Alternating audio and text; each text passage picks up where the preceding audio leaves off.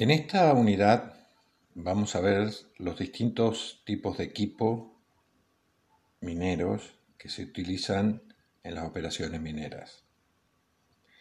Los que se usan en operaciones a cielo abierto, los equipos mineros principales y los que son de apoyo o auxiliares, los que se usan en las operaciones mineras subterráneas, también los principales y los auxiliares, los que están de apoyo.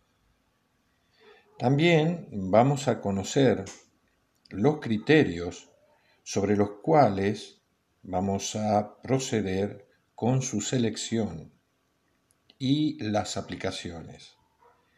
De acuerdo con el método de minado seleccionado, serán los equipos que vamos a elegir, su tamaño, capacidades, rendimientos.